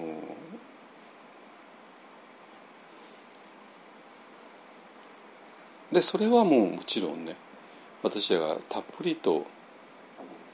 瞑想して座禅して勉強してきたからなのね。たっぷりとお浄土とか涅槃とか神の国とかっていうものを勉強してきたから探求してきたからなのね。でそれがあって初めて仏教のお葬儀っていうのは成り立つ。でこのトカイエさんたちが考えたこのメソあのこの仕組みっていうのには本当に本当にうまくできてるわけ。うまくできてるから400年続いたんだけどもそこには唯一致命的な欠陥があってでその欠陥が、えー、それだとお葬儀の中身がないよねって話になっちゃうわけ。でなぜかってお葬儀をの中身を保証するのはもう信仰以外の何者でもなくてでその信仰っていうものが最初からそのこのシステムの中では入り込めなかったから。なわけ。だから当然、え、お葬儀っていうのは虚しいものになっていってでこの虚しさに、えー、なんとか今まで耐えてねまあお葬儀だからしょうがないよね。何百万出してもしょうがないよね。ってなってたんだけどももうこの虚しさに耐えられなくなってきてるわけ、えー、日本全体が貧乏になってきたし若い人がもうそれえー、その意味を感じられなくなったんででそうするともうこのシステムっていうのはもう成り立たないわけね。システムっていうのはあくまでも誰かお金を出す人たちがいて成り立っているわけで。でそのお金を出してきた人たちがもうお金出したくないよねってなったらその人たちの紫三寸でもうそのシステムは崩壊しちゃうんですよ。当然。ね、でそれを今あのお葬式に参加した若い世代がぽつりぽつりと言い始めていますね。まあ今はいいけど自分た自分があの主体となった時はちょっととてもじゃないけどこれにお金払えないってえこの間1時間話した人とも話してたんだけどもね。じゃあじゃあこのまま日本の葬式っていうのは崩壊するの？いや今のままで崩壊するんですよ。じゃあどうしたらいいの？ったらもうその答えはもうはっきりまた同じだけども あの信仰共同体に基づくしかない。で信仰に基づく場所を作ってでそしたら、えー、信仰というのは何かって言ったらもう死んでも死ねない。命を本当に、えー、感じる。でそのそのためにあらゆる工夫をしていくっていうことですね。でそれがあって初めてえー、お葬儀っていうのが意味を持つわけですかね。はい、ですから、えーと、このここで悩んでいる、えー、人たちでこれ一番悩んでるのは実はお坊さんたちなんですよ本当に。と持続の人たちですね。だけどもだからもうそういう虚しいことを無理無理続けるのではなくてそこでそうではなくてもう一回お寺を信仰共同体に戻してで信仰というものをお寺の基礎に据えてでそそれによってお葬儀そのものを救っていきませんか？でお葬儀を救うっていうことは、えー、お葬儀にまつわる全ての人を救っていくことになってでそこは日本人全体を救っていくことになる。そしたらばそれこそが本当にカルトっていうウイルスに対する最大の免疫になります。もう引っかからないです。そんな。愛する人を失った悲しみが、えー、この信仰の中で完全に癒されて愛する人を失っていないってことを本当に実感できたならばもうカルトなんか入り込む余地ないじゃないですか。ね。えーとそういうことをね今ちょっと思っています。ね。はいえーと、この2週間のカルト談義ダメですよこんなこんなとんちんかんなこと言ってたら日本人。ね。じゃなくて本当にもういい機会だから。ね。はいあのたただね私は安倍さんという人をね唯一あの信頼する根拠っていうのがあの人アッキーさんと仲いいんですよね。だから私奥さんと仲いい人っていうのは信頼できるかなと。思います。だって安倍さんの表も裏も全部知っているアッキーさんがあれだけ安倍さんのことをねあの仲良くし続けた。お互いにですねあの夫婦はまあ何やか言ってまあお騒がせ夫婦だったけども まあ少なくともお互いのことを大好きだった同士なんだろうなと思いますから。でそこだけがあの信頼に値する根拠ではないかなと。ね、はいじゃあ。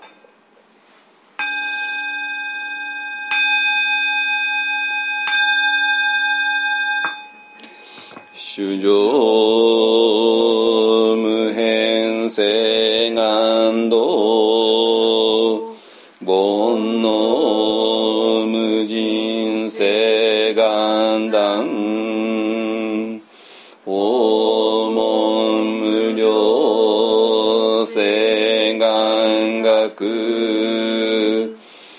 仏道無常性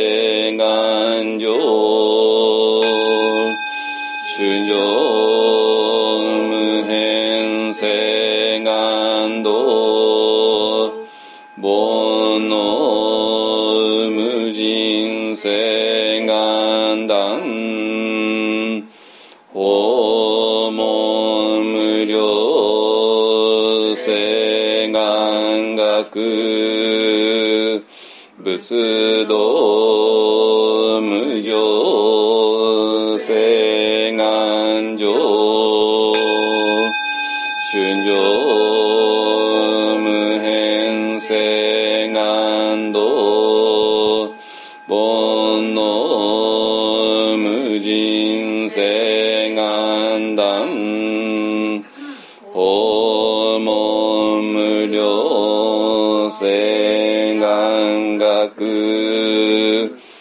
仏の無常性。